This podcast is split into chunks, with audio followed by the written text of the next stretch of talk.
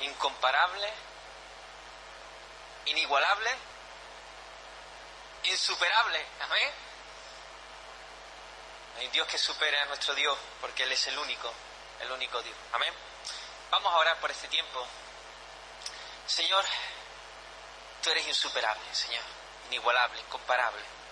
Tú eres magnífico, tú eres precioso, tú eres bello, tú eres hermoso. Tú eres el deleite de los deleites tu palabra deleitosa. Te pido, señores, en esta hora que tú nos visites. Visítanos. Ilumina tu, palabra. Vivifica tu palabra en nosotros. Paseate aquí en medio nuestra y sé Jehová que liberta, Jehová que sana, Jehová que da vista al ciego, Jehová que sigue reinando. Sí, vete tú en este día, en el nombre de Jesús. Amén. Amén. Ayer estuvimos viendo cómo el Evangelio define nuestra identidad. Así que ya tenemos ese me gusta, me gusta definitivo. Eh, el me gusta insuperable por medio de Cristo.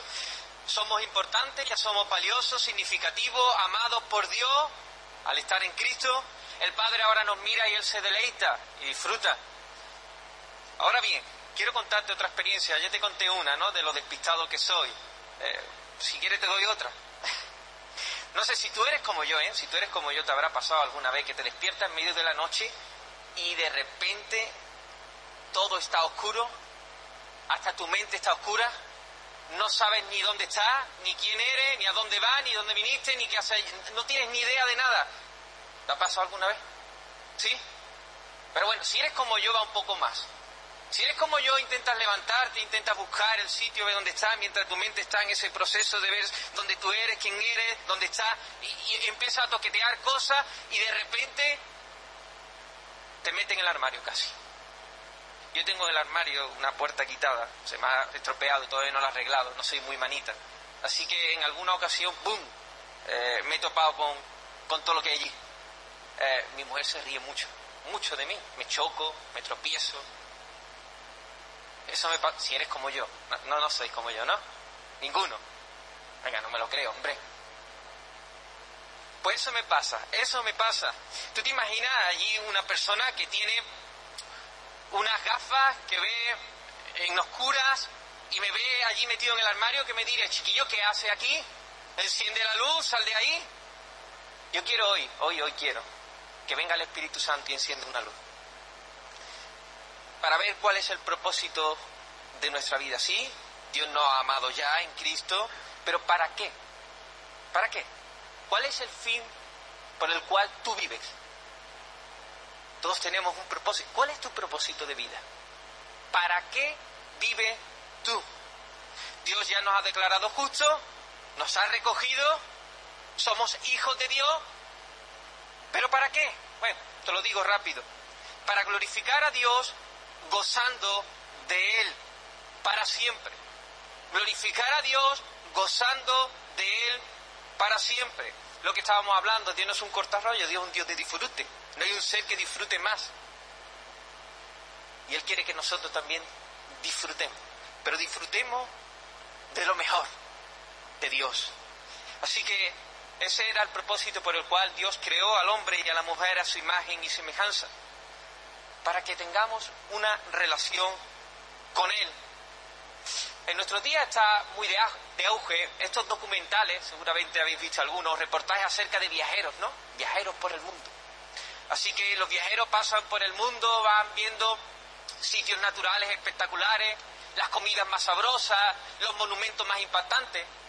Eh, yo nunca he sido, la verdad, un gran viajero, no he visitado muchos sitios, pero Dios me ha dado la oportunidad de tener unos suegros en Lanzarote, en la isla de Lanzarote. Así que he estado allí, he visitado muchos lugares de Lanzarote y mira, no tiene desperdicio ninguno. Aquello es precioso. No sé si alguno de vosotros habéis estado en Lanzarote, algunas chicas sí.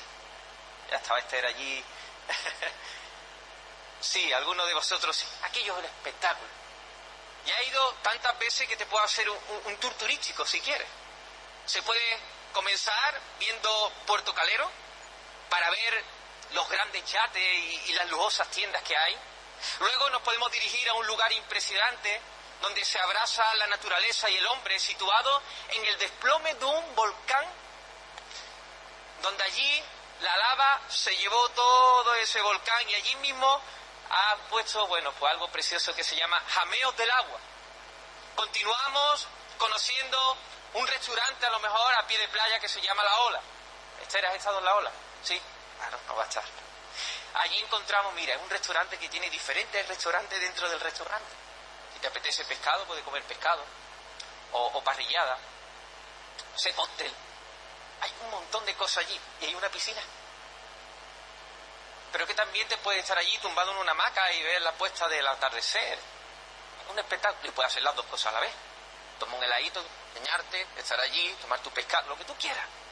Así que puedes ir también a la ola. Pero para mí las cosas más espectaculares son las cosas naturales. Así que podemos ir a Timanfaya, un volcán que entró en erupción hace un montón de años. Se encuentra un paisaje arrasado y lleno de piedra volcánica. Después de allí podemos ir a la Cueva de los Verdes, donde encontrará al final de la visita algo realmente asombroso. No te lo puedo decir, porque si no, te corto el rollo, de verdad.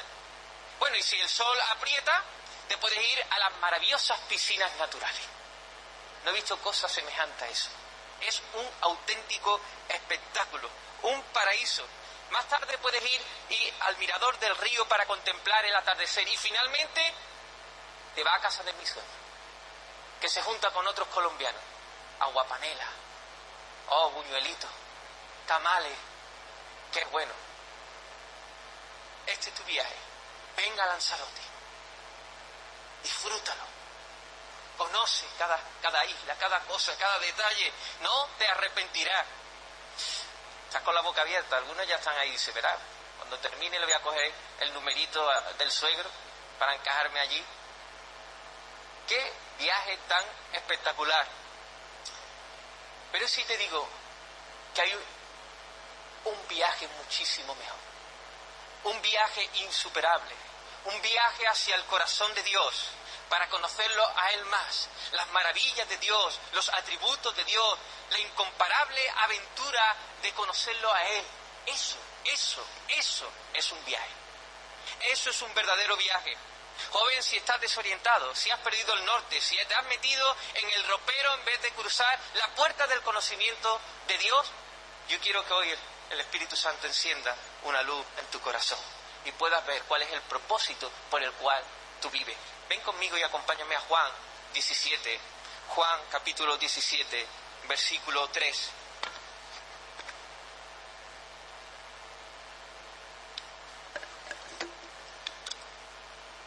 Juan capítulo 17, versículo 3. Dice la palabra del Señor. ¿Tenemos? Amén. Y esta, y esta es la vida eterna. Que te conozcan a ti, a ti, al único Dios verdadero y a Jesucristo, a quien has enviado. La porción seleccionada en este día que vamos a estar exponiendo se encuentra enmarcada en la oración sumo sacerdotal de Jesús antes de ser crucificado. Algunas personas han dicho que si estuviera en el Antiguo Testamento tendríamos que quitar el calzado de nuestros pies porque estamos visitando Tierra Santa, estaba en un lugar santo. El Hijo hablando con el Padre el Hijo hablando con el Padre. En la Escritura se nos aparecen muchas oraciones del Hijo hablando, pero no el contenido de la oración. Jesús se fue a sola y oró. Jesús se despertó de muy de mañana y oró. Pero aquí sí está registrada las palabras que el Hijo dice al Padre. El Hijo dice al Padre. Así que lo hace también Jesús con una intención. Tuvo que estar orando y allí estarían los discípulos muy cerca y, y el Espíritu Santo después iba a inspirar a Juan para que pusiera esta oración ahí. ¿Para quién? Para ti, para mí. Así que estás muy atento a lo que el Señor nos está queriendo decir. Jesús dice, el Padre, la hora ha llegado. Glorifica a tu Hijo, porque para que también tu Hijo te glorifique a ti, como le has dado potestad sobre toda carne, para que dé vida, de vida eterna a todos los que le diste. Jesús va a ser glorificado en la cruz dando vida eterna a aquellos a que el Padre le ha dado. Lo vuelvo a repetir. Hoy te voy a hacer pensar y tu neurona... Así que alístate. Temprano, estamos descansados. Jesús va a ser glorificado en la cruz, dando vida eterna a los que el Padre le ha dado. Y de esa manera el Padre va a ser glorificado. Hijo es glorificado. Y nosotros somos bendecidos. Es el único ser que se glorifica y bendice a su pueblo, Dios. Por eso Él es glorioso, el único glorioso. El único glorioso. La vida eterna está en medio de la glorificación mutua del Padre y del Hijo. Ahí está la vida eterna. El Padre glorifica al Hijo, el Hijo glorifica al Padre y ahí está la vida eterna. La vida eterna es el núcleo, podríamos decir, o el centro de la Biblia, la glorificación la glorificación de Dios. Incluso si nos fijamos bien en este libro de Juan, nos recoge por qué se escribió esta carta. En el versículo, capítulo 20, versículo 30-31, dice, pero estas cosas se han escrito para que creáis que Jesús es el Cristo, el Hijo de Dios, y para que creyendo, creyendo, tengáis vida en su nombre. La vida eterna para el pueblo de Dios es la razón para la cual Dios se hizo carne en la persona de Jesús vino a este mundo, vivió una vida perfecta, murió de una forma horrenda para pagar nuestra deuda, resucitó y fue exaltado a lo sumo para la gloria de Dios Padre. La vida eterna es sumamente importante. Pero la vida eterna no es simplemente una vida sin fin, una vida que no acaba. No. También tiene connotaciones de cualidad.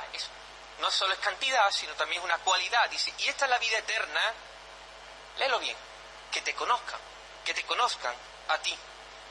La vida eterna tiene que ver con conocimiento. La palabra en griego nos habla de un conocimiento no intelectual, simplemente intelectual, sino un conocimiento experimental, de una relación, de una relación. Así que nos está hablando, la vida eterna consiste en esto, en poder experimentar una relación personal, punto ahí, constante y apasionadamente deleitosa con el único Dios verdadero por medio de su Hijo. Para eso vivimos los cristianos, para adentrarnos en este viaje hacia el corazón de Dios, para conocerlo a Él. Así que vamos al primer punto. ¿Cómo es esa relación? Ya lo hemos dicho, es primeramente una relación personal, una relación personal. Muy bien, conocer a Dios es algo complejo. No es lo mismo que conocer a un hombre. Tampoco es lo mismo conocer a un perro. ¿Alguien de aquí tiene perro? ¿Sí? ¿Tenéis perro? Tú puedes decir, yo conozco a mi perro, ¿verdad? Suena el timbre y sabes que tu perro va a salir, va a ladrar, no sé, tres, cuatro, cinco, seis veces. Va a llegar alguna persona y se va a poner nervioso, le va a tener que poner el bozal o llevártelo aparte. Fácil, en un sentido, conocer a un perro. Por medio de la asociación con él, por medio de cómo se comporta, por medio de cómo... Tú, ya sabes, tú ya más o menos sabes cómo es tu perro. Ahora, algo más complejo es conocer a una persona. Conocer a una persona es algo que se complica más. A diferencia de los perros, la persona tiene la posibilidad de ocultar y abstenerse de mostrar a los demás pues cosas que anidan en su interior. En pocos días se puede llegar a conocer un perro de forma completa, pero es posible pasar meses, años, años, décadas y decir, bueno, yo a esta persona poco la conozco del todo. Es algo más complejo. Nosotros podemos hasta catalogar a las personas en cómo la conocemos. Conocemos bien a la persona, conocemos poco, conocemos muy bien, conocemos íntimamente. De manera que si nosotros estamos interesados en conocer a la persona, la calidad y la profundidad de nuestro conocimiento incluso depende más de ellos que de nosotros algunas veces. Nosotros podemos estar interesados en conocer a una persona, pero la persona da marcha atrás, no quiere... Así que es algo que es complejo. Muy bien. Pues quiero decirte algo. Dios es incomprensible. Dios es complejo. Cada vez que alguien ha hablado de Dios sin tener en cuenta su revelación ha fallado estrepitosamente. Los filósofos griegos hacían dioses a su medida. Dios es humanizado. ¿Recordáis a Namán que estuvimos hablando ayer? Un Dios domesticado, un Dios que se pudiera manejar, previsible. pero Dios no es igual a nada ni igual a nadie. Igual a nada ni igual a nadie. Entonces, ¿cómo es Dios? Y Isaías me ha dicho que la tarea nuestra es conocer a Dios. Y Dios es incomprensible. Quiero darte una buena noticia. Quiero darte una buena noticia. El Dios único y verdadero se ha revelado. Se ha dado a conocer. El Dios del cielo y de la tierra se ha dado a conocer en su Hijo. En su Hijo. Y esta es la buena noticia, que podemos conocer a Dios. ¿Recordáis a Moisés, cuando estaba allí de pastorcito, iba pastoreando y de repente encuentra una salsa ardiendo? ¿Recordáis? Se acercó y allí tuvo un encuentro con Dios. Y entonces, claro, Dios lo manda, mira, ve al pueblo de Israel, dile que yo le envío, que lo vamos a sacar, lo vamos a liberar, lo vamos a traer a esta tierra. Y claro, Moisés llega y dice, sí, pues espérate, 400 años el pueblo allí, lo único que conoce el pueblo son los dioses egipcios, eh, Jehová se había revelado con ese nombre a Moisés, y, entonces, claro, le dice Moisés, bueno, ¿y, y, quién le digo que eres tú? Entonces Dios dice, a ver, ¿cómo se lo digo a Moisés? Eh, yo soy el que soy. ¿Qué te digo, Moisés? ¿Quién eres? Yo soy el que soy, el que siempre he sido, el que siempre seré. Ah. Vamos y años más, más tarde. Y tenemos allí a Felipe. Ha estado tiempo con Jesús. Y entonces le dice, Jesús, muéstranos al Padre. Y dice eso. Tanto tiempo hace que estoy con vosotros y aún no me conocéis. El que me ha visto a mí, está el Padre. Sí que preguntamos en el Antiguo Testamento, ¿quién es Jehová? Yo soy el que soy. Nosotros ahora podemos preguntar, ¿quién es? ¿Quién eres tu Dios? Y te dice, como ese. Jesús. Jesús. Jesús revela a Dios. Jesús da a conocer de una manera definitiva a Dios. Y entonces Jesús allí está diciendo que te conozcan a ti, el único Dios verdadero, y a Jesucristo, a quien tú has enviado. Si eres verdaderamente cristiano, Dios te llama hijo de Dios. ¿Pero para qué? Para que intimes con Él, para que lo conozcas, para que pase tiempo con Él. Dios está cercano, cercano. Dios es una persona. Escucha bien, Dios es una persona que se puede conocer a través de Jesús y que desea tener una relación íntima contigo. Chicos, podemos caer en la trampa de conocer de Dios sin tener mucho conocimiento de Él. Muchos de nosotros podemos incluso estar interesados en teología. Wow, yo quiero estudiar teología. Nos aventuramos en la tarea de conocer la historia cristiana, los credos, eh, aprendemos a manejar las escrituras. Las personas comienzan a vernos y dicen, wow, siento admiración por esta persona. Así que comienzan a invitarnos incluso a predicar. Podemos incluso hacer un libro cristiano, podemos incluso manejar con precisión acerca, acerca de ciertas cosas. Y lo mismo, y lo mismo, y lo mismo. No conocer a Dios.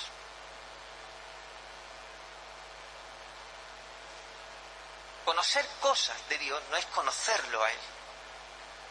Por supuesto, estas cosas implican que nos ayudan a conocer a Dios. Asimismo, se puede pensar que hacer cosas en el nombre de Dios o hacer cosas relacionadas con Dios es Dios. Bueno, es que yo he venido al retiro, iba a decir 30 años, ¿no? Bueno, algunos de vosotros sí, ¿no? Es que vengo yo, llevo 5 o 6 años viniendo a los retiros. Oh, yo llevo tanto tiempo en la escuela dominical y en la iglesia. Y mira, he servido aquí, incluso he participado en el ministerio de la alabanza. He hecho un montón de cosas. Pero eso no significa que conoces a Dios. Hacer cosas de Dios no quiere decir que conozcas a Dios. ¿Recordáis esas personas que Jesús menciona en Mateo 7, cuando está en el Sermón del Monte? Dice, en aquel día me dirán muchos, muchos, muchos, Señor, Señor, no hicimos milagros en tu nombre, no expulsamos fuera de no profetizamos en tu nombre. Y entonces yo le declaré, apartaos de mí, hacedores de maldad, nunca os conocí, nunca tuve... Pero espérate, que no? Si esta gente son los todos de los todos dentro de la iglesia. Fíjate, no hacen cosas, hacen super cosas. Pulsan fuera demonios, profetizan, hacen milagros.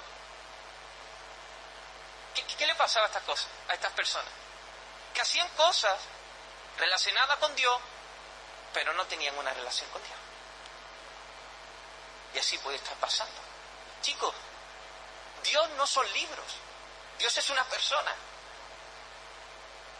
Dios no son cosas. Dios es una persona, no son obras literarias, no son prácticas religiosas, es una persona. No se trata de cosas acerca de Él, sino de conocerlo a Él como persona. Dios es una persona que está interesada en que tengas una relación íntima y personal con Él. No porque te necesite, sino porque tú le necesitas y quiere bendecirte.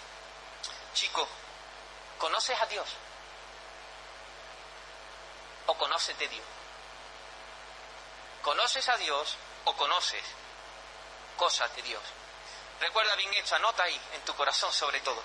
La vida eterna es una cuestión de trato con una persona llamada Jesucristo. No con libros, no con la obra de Dios, sino es una relación con un Dios personal. Amén.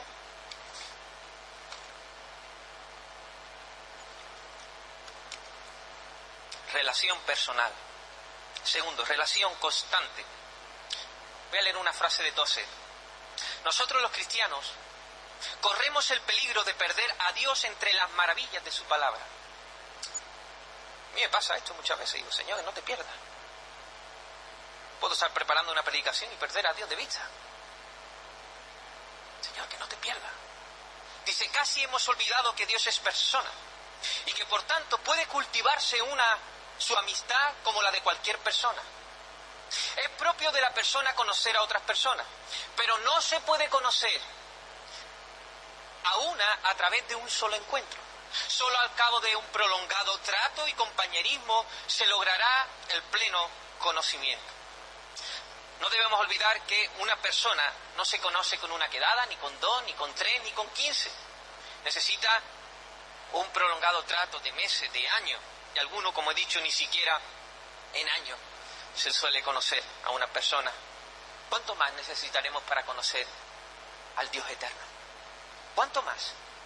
Ni la vida eterna. Tendremos una vida eterna ahí para poder conocer y conocer y conocer y conocer al Dios vivo, al Dios real. Pero eso no debería frustrarnos, sino todo lo contrario, nos debería maravillar, porque siempre hay más, siempre hay más, siempre hay más, siempre hay más, siempre hay más. Este es tu deseo, el deseo de tu corazón. Siempre quieres algo nuevo, siempre quieres algo más, siempre... Pero claro, lo buscas en sitio equivocado. Siempre quieres disfrutar de algo que no canse. Pero es que todo tiene territorio conocido, todo se acaba, todo... Por eso te cansas de las cosas. Te compras el nuevo iPhone. La gente se compra el nuevo iPhone, va a salir, wow. Y las tiendas llenas, ¿verdad? Allí en cola, porque va a esperar y van a abrir y cuando abre la tienda hay una cola de trabajadores, ¿no? Se van aplaudiendo. ¡Ah! nuevo iPhone 7000, no sé por, por, cuál va.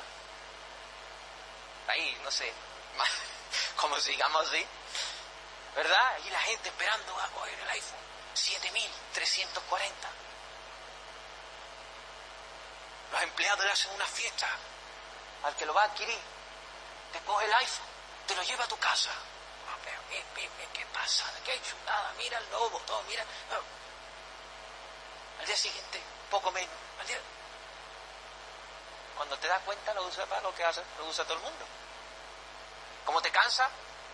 El iPhone 7341. No. Que las experiencias disfrutables que te ofrece el mundo siempre cansan. Son finitas. Son cosas creadas tú estás hecho para otra cosa, mucho mejor. Conocer, conocer, conocer a Dios. Y necesita una vida eterna para conocerlo a Él. Conocer a Dios no aburre, chicos, no aburre, no aburre. No aburre, nos aburrimos de otras cosas, pero de, de conocer a Dios no. Aburre las predicaciones, las conferencias, los libros de teología, las obras de piedad, todas ellas sin tener una relación con Dios. Eso se aburre. Tú puedes hacer todas estas cosas, pero sin Dios, sin conocer a Dios, sí aburre. Y muchas personas y jóvenes dicen, bueno, es que yo mm, estoy aburrido, esto es siempre lo mismo, siempre la misma palabra. Es que no tienes una relación contigo. Y puedes caer en la trampa y decir, bueno, es que Dios es aburrido. No, no, no. El problema no son las El problema es que no conoce a Dios. Ese es el problema. Cuando tú conoces a Dios, es el mayor disfrute que puede tener un ser humano. Es impresionante. Él es hermoso.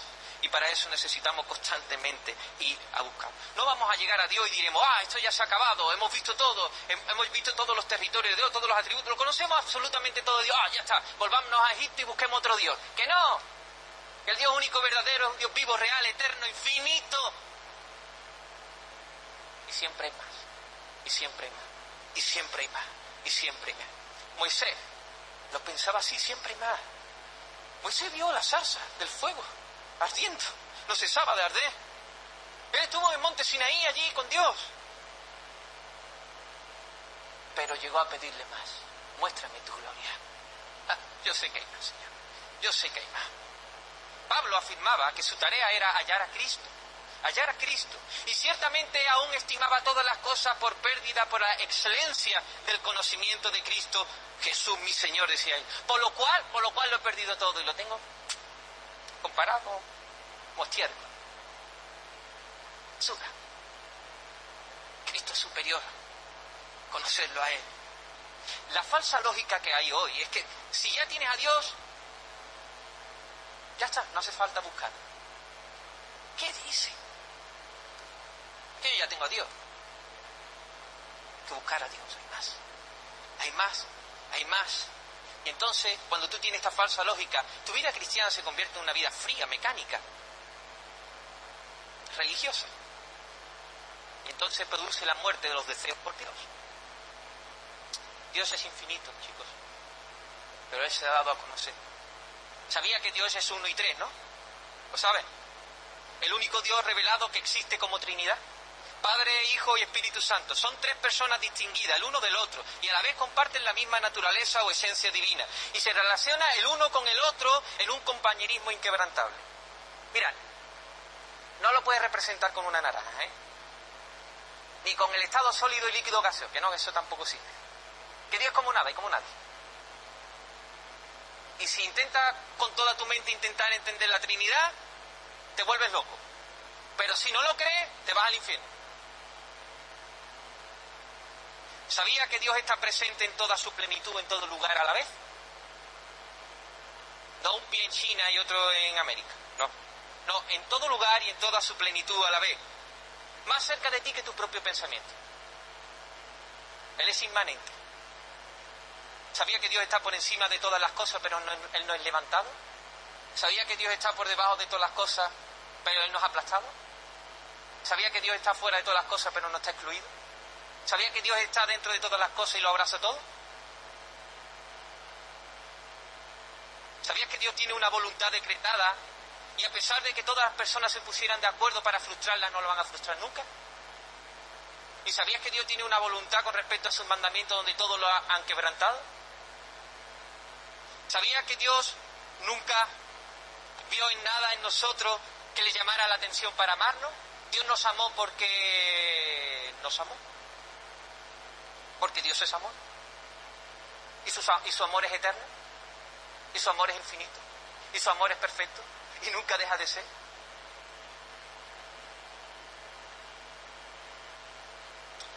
¿Sabía que Dios es el ser más enfadado que existe? Enfadado santamente. ¿Por qué? Porque ama. Amor es una expresión, ¿no? Ese celo, ese enfado, esa ira santa, es una expresión por la santidad por su justicia. Y aún así es el ser más feliz. ¿Sabía que Dios habita en la eternidad, pero el tiempo habita en Dios? ¿Sabía que Dios nunca tuvo la necesidad de aprender nada? Posee un conocimiento de todas las, de todas las cosas pasadas, presentes y futuras, inmediatamente, simultáneamente y sin una pizca de fuerza. ¿Sabía que la santidad de Dios es la hermosura de Dios? Es la belleza de Dios. ¿Sabías que Dios no depende de ninguna persona o cosa fuera de sí para su existencia y su felicidad? ¿Le gusta estar con las personas felices? ¿Sí? Dios es el ser más feliz, el más disfrutable, el que más disfruta. ¿Lo sabía? ¿Sabía que Dios mide las aguas con el, con el hueco de su mano y los cielos con su palmo y con tres dedos junto el polvo de la tierra? ¿Una gota de agua en un cubo? Así son todos los países delante de Dios. Sin embargo, escucha bien, las manos, los ojos, los dedos de Dios se usan en la Biblia para comunicar verdades de Dios, porque Él no tiene cuerpo físico, Dios es espíritu. ¿Sabía que Dios es un ser complejo, no? ¿Sabía que la espalda de Dios es una persona? Sí, en su espalda llevó el pecado, Jesús lo llevó. ¿Sabía que el dedo de Dios es otra persona divina? Por el dedo de Dios hecho fuera a los demás. Por el Espíritu de Dios hecho fuera a los demás. ¿Sabía que Dios canta? Sabía, sabía, sabía. Oh, ¿Te das cuenta? PlayStation, Pokémon, Fortnite. Dios, Dios.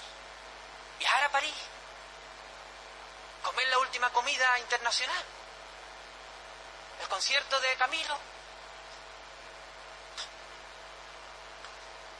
Mañana. Todo se queda corto. Conocer a Dios, chicos.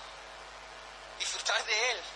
Este mundo coloca su énfasis en que disfrute de todas las experiencias disfrutables que pueda para ser feliz. Compra y sé feliz juega y sé feliz. Y Dios dice, sí, disfruta de todas las cosas disfrutables, verdaderamente disfrutables. ¿De quién? De mí.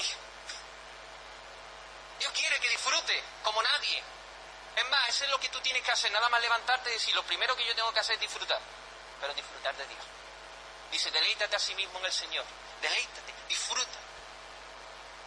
Esa es tu tarea, ¿verdad? Ay, ¿no? Recréate, juega, Conócelo, abre tu palabra. Mira la creación. Sal al encuentro, al encuentro de Dios. Entra en tu aposento. Mira, no conocemos ni una pizca, ni una pizca de Dios todavía.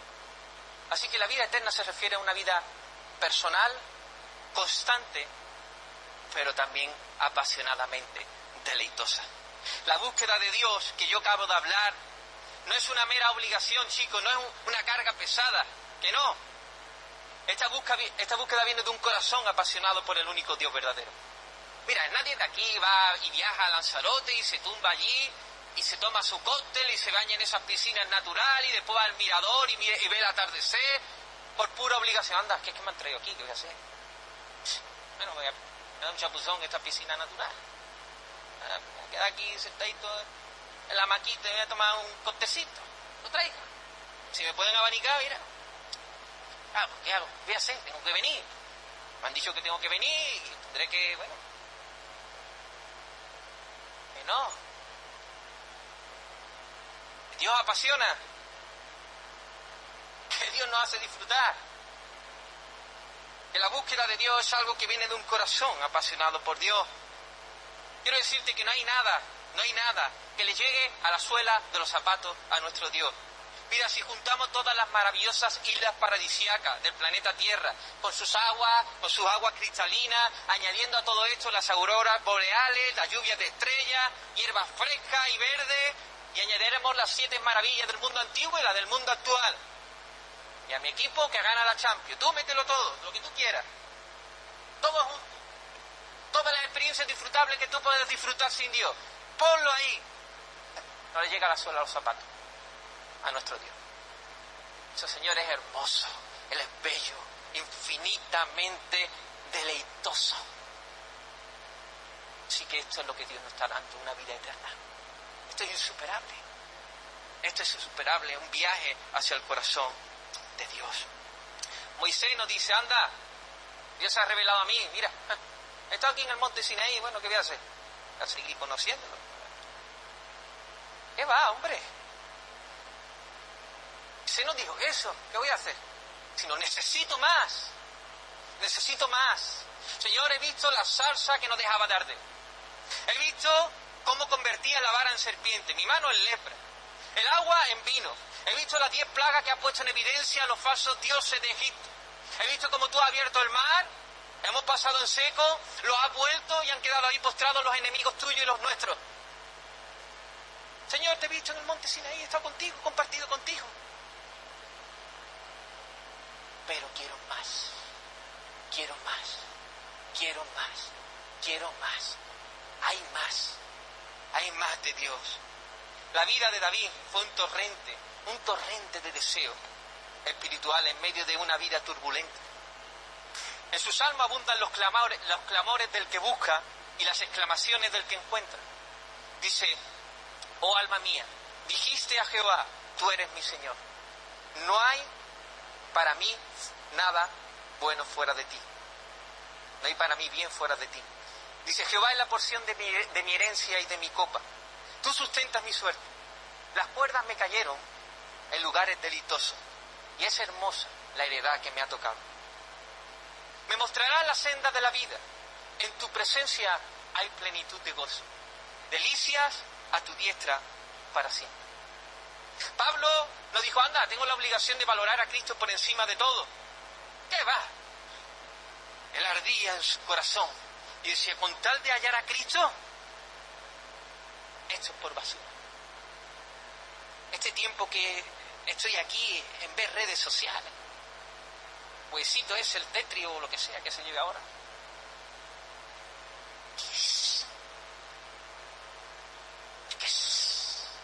Algo mejor. Hay algo mejor. El Señor. Para conocerlo a Él. Para viajar. Para disfrutar. Joven que lo has hallado. Si lo ha hallado, lo ha vendido todo para comprar el tesoro. Y lo halla y te sacia y lo busca de nuevo. Y si no lo halla, te vuelves loco como el siervo brama por las corrientes de las aguas. Y dice, oh Señor, quiero más. Yo quiero más y estás desesperado y clama y clama y clama y sabes que Dios te responde mayor del clamor con que tú has clamado. Y te sacia de nuevo y después viene otra vez y quiero más y quiero más y te desesperas otra vez y dices quiero más y quiero más y de nuevo el Señor y te da más y te da más y te da más y te da más porque Él es un Dios infinito. Él es un Dios infinito. Él es un Dios bondadoso. Él es un Dios intensamente, intensamente entusiasmado por hacernos bien. Él quiere que llamemos la puerta y sabe que va a ser la abrir. Y te va a dar cosas buenas, cosas buenas, cosas buenas, cosas buenas. Más de Él, más de Él, más de su Espíritu. Amén.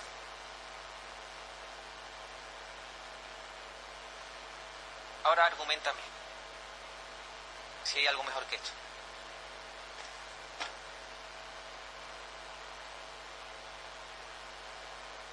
Os paso el micro si queréis. ¿No, en serio? ¿Hay algo mejor que esto? Entonces enciende la luz. Enciende la luz. ¿Qué hace en el ropero?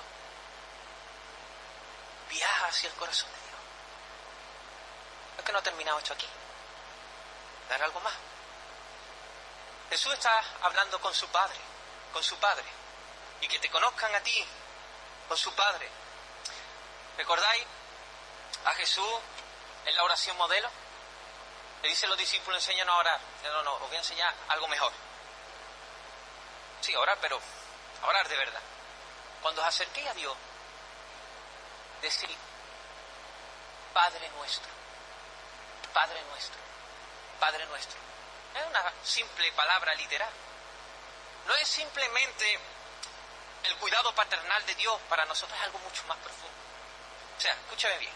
Jesús está orando con su Padre anteriormente y después de verlo, los discípulos orales le dicen, enséñanos, enséñanos a orar. Jesús está orando con su Padre. Y ahora viene y dice, vení, vení, os voy a enseñar. Este, el Padre mío, es vuestro Padre. El Padre de nuestro Señor Jesucristo es nuestro Padre.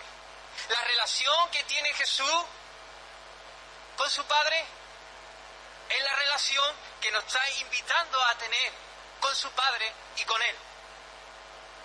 Jesús 100% hombre, Jesús 100% Dios, Jesús estaba desde la eternidad con el Padre y allí tenían una relación perfecta, inquebrantable, deleitosa. El padre miraba al hijo y se deleitaba y disfrutaba y se complacía y el río, el, perdón, y el, y, el, y el hijo miraba al padre y se reía y se gozaba y disfrutaba. Los estudiosos llaman a esta, relación desde la eternidad una palabra que se llama pericoresis. Pericoresis. Para describir la relación del trino Dios desde la eternidad. Esta palabra en griego significa, quiero que enchufe, enchufe otra vez tu neurona y fuerte. Significa recirculación o recapitulación. Por un lado, se usa para expresar la idea de moverse en giros. Una palabra para una danza se usa, en la que uno gira en torno al otro, entrelazados mutuamente como si fueran uno solo. Y estaban en la eternidad. El padre miraba al hijo, el hijo miraba al padre, el padre miraba al hijo, se complacía, se llenaba de gozo, se llenaba de disfrute, el hijo miraba al padre, se llenaba de disfrute. Una relación. Pero también esta palabra significa estar sentados en el mismo sitio. Moverse danzar en forma envolvente, uno girando en torno al otro, entrelazándose mutuamente como si fueran uno, se sientan en el mismo sitio, pero cediendo el lugar al otro. Dios en tres personas, habitando en perfecta unidad de una sola y misma sustancia, pero sin sufrir ninguna alteración. Desde la eternidad al Padre, como he dicho, mira al Hijo, se complace, el Hijo mira y el Espíritu Santo los envuelve de amor. y Dios no necesita nada. Entonces, ¿por qué nos crea? Porque en esa danza sobreabundó su amor. Y dijo, hagamos al hombre a nuestra imagen y semejanza. Y traigámoslo aquí, a que disfrute, a que disfrute de esta relación que nosotros también tenemos. A eso hemos sido llamados nosotros. Ahora el Espíritu Santo mora dentro de nosotros. El Padre, el Hijo. El Padre, el Hijo nosotros, gritando. Podemos tener una relación apasionadamente deleitosa con Dios constante, personal. No es perfecta, hay interrupciones muchas veces. ¿Por qué? Porque hay resquicio del pecado, porque está este cuerpo todavía. Pero ¡ah! Eso es suficiente. Es un anticipo de lo que viene. Un anticipo de lo que viene. Chicos, esto es lo que ha ganado Cristo para nosotros. Lo que nos ofrece el Evangelio de Jesús un insuperable viaje hacia el corazón de Dios. Un insuperable viaje. Así que, ¿qué te digo? Que disfrute. Que monte. Que vaya. Que recorra. Que visite lugares extraordinarios del corazón de Dios. De quién es Él. De cómo es Él. Hombre, yo sé que seguramente ve muchas fotos de gente disfrutando de comidas, de lugares exóticos que han visitado, como si eso fuera la panacea, la creen, te la creen. Todo ello se queda corto. Tú estás hecho para algo mayor, para un disfrute mayor, para algo más grande. La vida no consiste en disfrutar de todas las experiencias disfrutables, sino en disfrutar del verdaderamente disfrutable y delitoso, que es Dios, que es Jesús. Esa es la vida la vida eterna, la vida eterna. No te conformes con menos, porque hay un océano insondable para sumergirte. Pienso que bucear tiene que ser una pasada. Yo no he buceado ahí a grandes profundidades, con bombonas y lo más que he hecho ahí con mi suegro, con una cosita aquí, con un turito. Y eso es espectacular, nada más que ahí, que haga pie, ¿eh? No... Imagínate sumergirte allí. Las tonalidades, los colores azul verdoso, azul, azul más fuerte, qué sé, diferentes especies, esa biodiversidad. ¡Qué espectáculo! Esto es la creación de Dios. Imagínate cómo es el creador. Imagínate cómo es el creador. Así que sumérgete. Conócelo. Visita esos lugares, esos, esas tonalidades que hay dentro de los atributos de Dios conoces mucho más acerca de qué es el amor de Dios, qué es la santidad de Dios, quién es Él. Coge tu palabra, ve al aposento alto Y Señor, muéstrame tu gloria. Muéstrame quién eres tú. Te quiero conocer a ti. Recuerdo que lo que era para mí el recreo en el colegio. Lo he dicho en alguna otra ocasión. Algunos solo aprobaban el recreo. Pero no, yo aprobaba más cosas ¿eh? Pero el recreo, recreo era el recreo.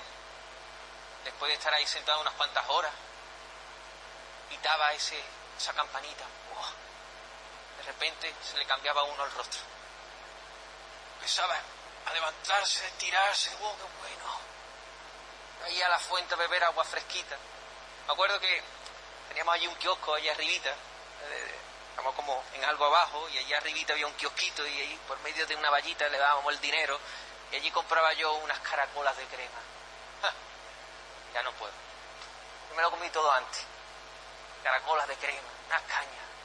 Cañas estas largas que había así, ¿recordáis? Y las cuñas. Las cuñas. Poquito. era más de cuña, de ¿qué pasa? O allí a fútbol, la piedra, con lo que fuera. ¿Cómo sabes? Es que me gusta el recreo. ¿Cómo hablo? ¿Cómo disfrutado? ¿Sabe qué? Cuando nosotros hacemos eso con Dios y lo conocemos, Dios, Dios así, y Dios así, y así. ¿Y sabe qué? Más lo glorifica, más lo glorifica, más lo glorifica, más lo glorifica, más lo glorifica. Más disfruta, más lo glorifica, más disfruta, más lo glorifica. Conócelo. Toma decisión. No pierda de vista el viaje. Aparta toda distracción. Y di, no, ¿qué hago yo con estas cosas? Conocerte a ti. Y a conocerte a ti, al único Dios verdadero. Y a Jesucristo, aquí tú has enviado. Cuidado que el diablo te cuela su falso evangelio con experiencias mejores. Y chicos, no estoy diciendo que tú no disfrutes de una buena comida, pero que esa comida te lleve a Dios. Día el Señor te dé ir de viaje. pero esto no es la panacea. Son medios para disfrutar más de las cosas buenas que Dios nos da y más de Dios. Pero que hoy hay exceso. Hay mucho exceso. Mírate, ¿Cuánto tiempo empleas en jugar a videojuegos o en ver visitas a redes o ver o hacer paseos por Wallapop, yo qué sé? ¿Cuánto, tiempo empleas en esas cosas y cuánto tiempo empleas en conocer verdaderamente al Señor? Mídelo. Hay exceso de estas cosas. Estas cosas nos hacen que perdamos de vista nuestro principal propósito, que es conocer a Dios y vivamos una vida bienaventurada y dichosa. Así que Mira la cruz, mira la cruz. Allí se expone los atributos de Dios de una manera tan poderosa. Os voy a dar una cita de San Bernardo. No sé quién es, lo encontré una cita así, pero me gustó. No sé si tú lo conoces, San Bernardo.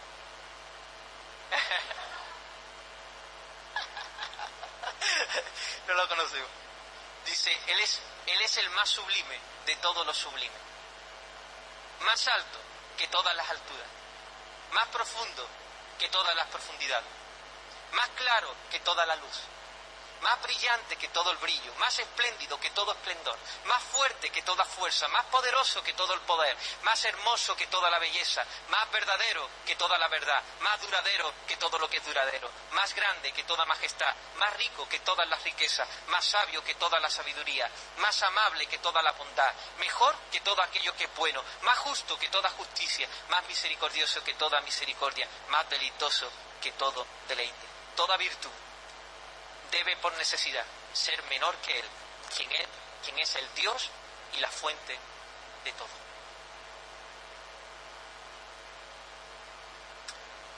Lo que tú disfrutas, que es verdadero, proviene de la fuente. No te quedes con una gotita. Ve y sumérgete a la fuente. Y por último, una última frase que quiero que se te quede ahí de un hombre que se llama algo así como Bob de Finbaum. Más o menos. Lo que hace que la vida merezca la pena es tener un gran objetivo. algo que cautive nuestra imaginación y sostenga nuestra lealtad. Y esto el cristiano lo tiene más que nadie, pues ¿qué meta más alta se puede tener con más exaltación y mayor compromiso que conocer a Dios? Así que te invito a que viajes y que viajemos juntos. Amén. Que viajemos juntos al corazón de Dios. Oramos. Espíritu Santo, si tú encendieras la luz, veríamos a Cristo. Muéstranos. Muéstranos quién es. Muéstranos lo bello que es. Muéstrale a este joven, El gran propósito que tú le has dado. Propósito insuperable.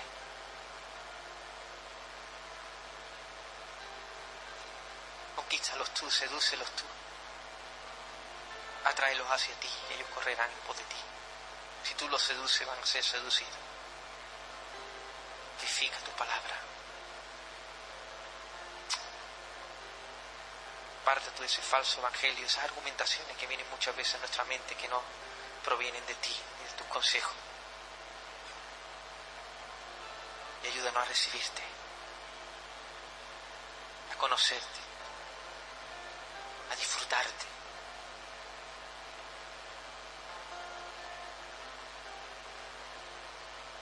Dan un empujón hacia ti, Señor. Haz lo que tengas que hacer, Señor, para que te conozcamos a ti. Tú eres la verdadera dicha, la felicidad. Tú, tú, Señor, tú. Tú eres el beneficio. No hay nadie como tú. Oh Señor, levanta una generación aquí, Señor, que te conozca, que te conozca. Te lo ruego, Señor. A estos jóvenes disfrutar, disfrutar como nunca antes, con tu presencia, con tu persona. Vénsenos, Señor, te lo ruego.